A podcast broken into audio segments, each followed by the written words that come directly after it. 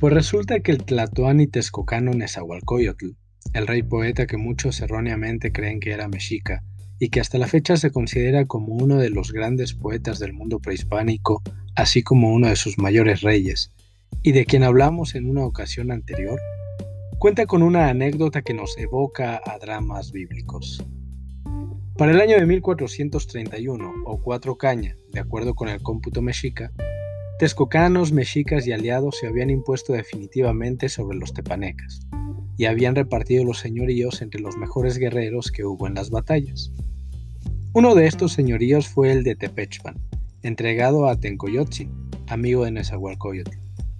Tras su muerte, le sucedió en el poder su hijo, Cuacuautzin, quien siguió combatiendo en defensa de la Escantlatoloyan o Triple Alianza, granjeándose el favor de mexicas y texcocanos a tal grado que para 1440, tras una victoria en una gran batalla, recibió como presente a Azcalxochitzin, hija de un noble Tenochca con quien deseaba contraer matrimonio. Para no hacerles el cuento largo, en diferentes crónicas y en los propios poemas de Nezahualcóyotl y Cuacuautzin se da fe de lo que ocurrió. En cierta ocasión, en que Nezahualcóyotl acudió al palacio de Cuacuautzin, este dispuso que durante la comida el rey fuese atendido y agasajado por su futura esposa, la bella Azcalxochitzin, de la cual el rey poeta quedó perdidamente enamorado. Obsesionado con ella, prendado de su belleza, Nezahualcóyotl ideó la manera de hacerla su esposa sin deshonrarla, ni a ella ni a su apreciado amigo. Eso marcaría el destino funesto de Cuacuautzin, pues al poco tiempo de aquella visita sería enviado a combatir a Tlaxcala.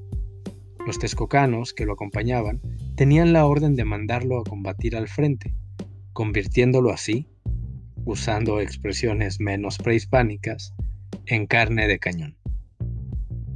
Entendiendo el accionar e intenciones de Nezahualcóyotl, a quien respetó hasta el final, unos días antes de la batalla que le vería morir, escribió su Cuacuautzin Ignocuicatl, o Canto Triste de Cuacuautzin, un poema cargado de sensibilidad y, quizás, de perdón. Murió en batalla en el año de 1443, o Tres Caña. Nezahualcóyotl se casaría al poco con Nazcalxochitzin.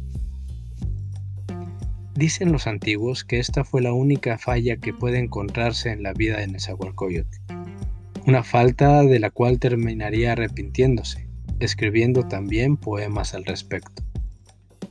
De aquella unión, empero, nacería uno de los más grandes reyes texcocanos, Nezahualpili, el rey nigromante, quien fue poeta, al igual que su padre, y uno de los principales opositores al poderío mexica en la región de la Náhuac. También fue uno de los primeros en hablar con Motecuzoma Xocoyotzin acerca de los portentos que anunciaba el fin de la nación mexica. De eso ya hace muchos ciclos solares y muchas torceduras de tiempo. Y la flor y el canto del rey poeta Nezahualcóyotl, de Cuacuautzin y de Nezahualpili permanece. Seguimos en el año 9 casa. Mi nombre es Alfonso y agradezco tu cordial escucha deseándote un maravilloso día.